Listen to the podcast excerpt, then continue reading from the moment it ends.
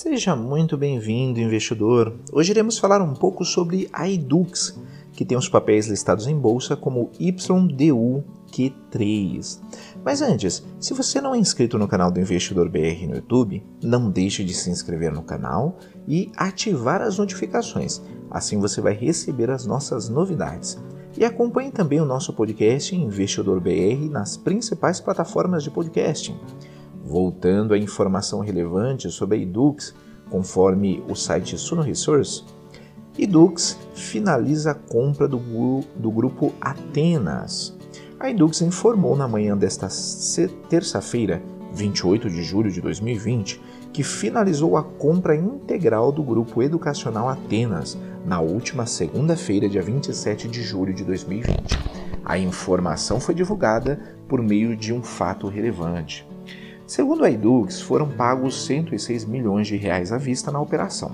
Além disso, no quinto aniversário do acordo, os antigos controladores do grupo Atenas receberão mais 14 milhões de reais da controladora da Estácio. A aquisição foi realizada através da subsidiária IRP, que é a Sociedade de Ensino Superior Médio e Fundamental. O Conselho Administrativo da e de Economia, da Defesa Econômica, o CAD, aprovou o negócio no último no início deste mês.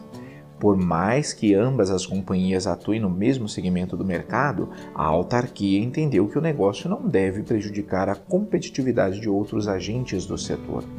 O acordo também prevê um pagamento adicional para os custos para os cursos de medicina em 600 mil reais por vaga autorizada totalizando um valor potencial de 180 milhões de reais na negociação.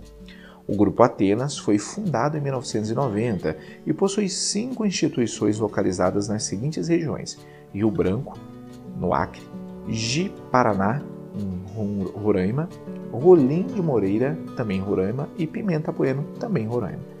Cáceres, no Mato Grosso. Ao todo, a Atenas contabiliza 9 mil alunos e um portfólio de 67 cursos de graduação, cursos técnicos superiores e programas de pós-graduação na modalidade ensino à distância, o EAD.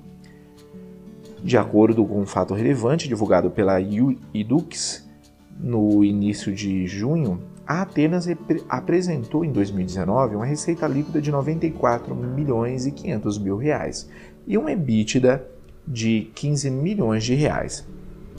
O Grupo Atenas possui ótima qualidade de ensino, excelente infraestrutura e exposição em praças de alto crescimento no segmento presencial e significativa oportunidade no ensino digital, informou a companhia. O lucro da companhia no primeiro trimestre deste ano foi de 167 milhões e 800 mil reais, representando uma queda de 30% em relação ao mesmo período do ano passado. Os dados foram divulgados no início de maio. A receita da Edux registrou queda de 1% para 923 milhões de reais e 300 mil.